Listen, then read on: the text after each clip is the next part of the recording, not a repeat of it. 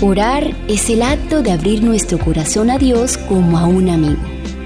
La oración no baja a Dios hasta nosotros, antes bien nos eleva a Él.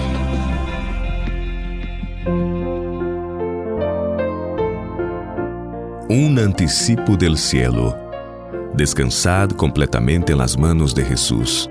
Contemplad su gran amor y mientras meditáis en su abnegación, su infinito sacrificio hecho en nuestro favor a fin de que creyéramos en él, vuestro corazón se llenará de santo gozo, tranquila paz e indescriptible amor.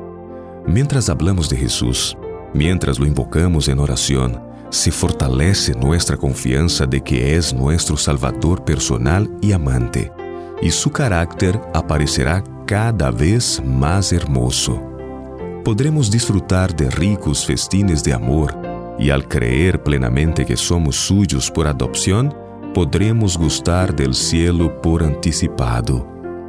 Esperad en el Señor con fe. Mientras oramos, Él atrae nuestra alma y nos hace sentir su precioso amor. Nos aproximamos a Él y podemos mantener una dulce comunión con Él.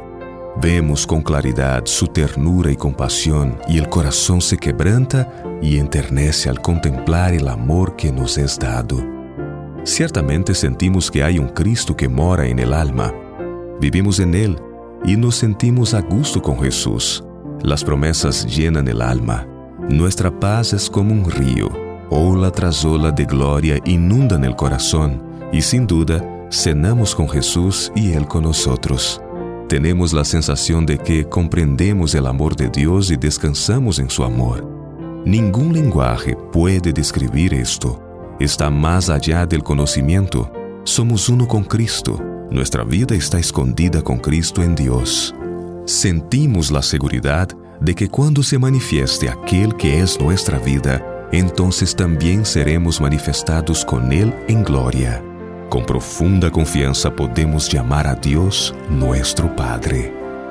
Dulce oração, dulce oração, al trono excelso de bondad,